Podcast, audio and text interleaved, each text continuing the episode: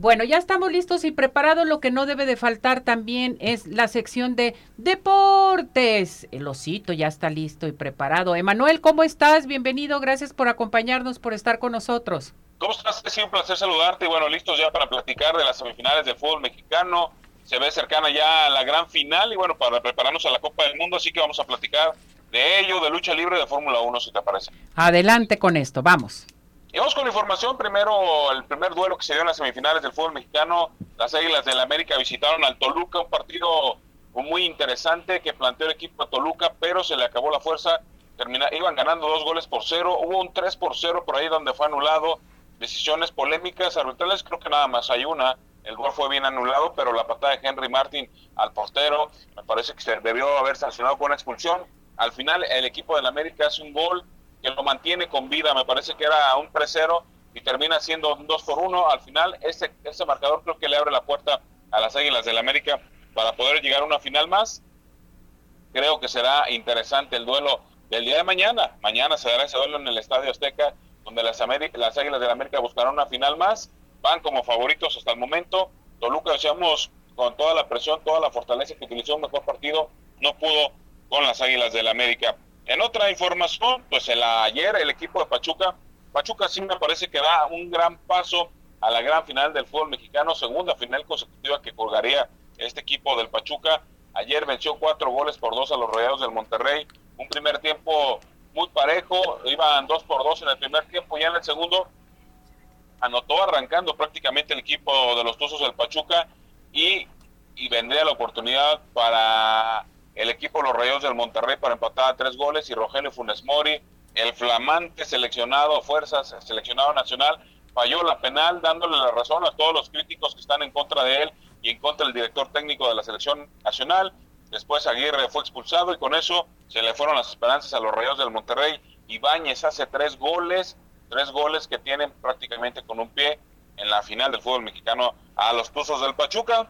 En el fútbol nada está escrito, pero bueno, una ventaja de dos goles en el estadio de los Rayados, un equipo que está acostumbrado más a la defensa que a la ofensiva, será complicado, pero tiene grandes nombres, grandes hombres en su equipo, el equipo Pachuca, que podría dar en la cara. En otra información, vámonos a la información de la Fórmula 1, donde ya pues pareciera que no tiene chiste, ya hay un campeón, Verstappen se coronó hace dos semanas, pero lo interesante será ver si el equipo apoya a Checo Pérez como Checo Pérez ha apoyado a Verstappen para que Checo Pérez sea el segundo lugar del mundo, ser uno o dos a nivel mundial.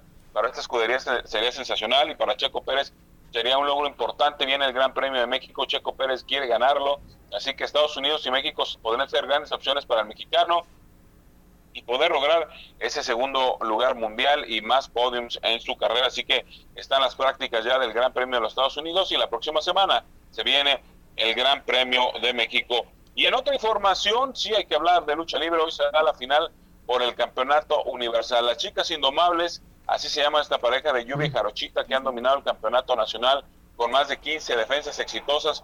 Ellas se van a enfrentar por el campeonato universal. Lluvia y Jarochita. Jarochita es la actual campeona del campeonato universal.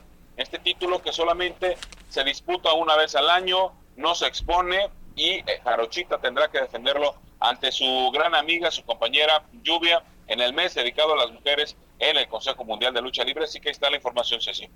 Perfecto, me parece excelente. A ver qué pasa este lunes, qué información nos vas a tener.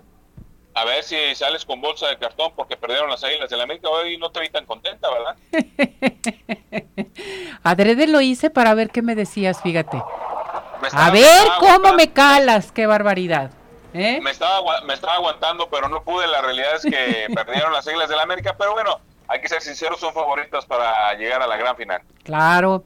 Oye, ¿qué onda con las Chivas? ¿Qué relajos hay o pues qué tiene? qué? ¿Nada? A las Chivas les encanta les encanta les encanta dar noticias a Ceci a las Chivas cuando están de pretemporada que los aficionados quieren que las noticias se den dentro de la cancha, pero no es así. Llegó un preparador o llegó un nuevo director para deportivo para el equipo de Guadalajara, un español, Fernando Hierro, ese que fue anunciado. Y, bueno, vamos a ver si da resultados. Un español que prácticamente no conoce el fútbol mexicano, que se quede en México a conocer un poquito, pero bueno, me parece una apuesta muy arriesgada para el equipo de las Chivas. Y la otra nota se dio salió ayer a dar a conocer que se había embargado al estadio de Guadalajara cuando realmente lo que se embargó fue Chivas TV, aquel canal que tiene el equipo de Guadalajara para ofrecer contenido extra a los aficionados, pues terminó siendo embargado porque había irregularidades, no respetaron algunas cancelaciones de los aficionados y por este tema fue embargado el canal de Chivas TV y lo hicieron afuera del estadio. Son las notas polémicas que dio el equipo del Guadalajara fuera de la cancha, que últimamente son el, el único tipo de notas que puede dar el equipo de Guadalajara. Perfecto.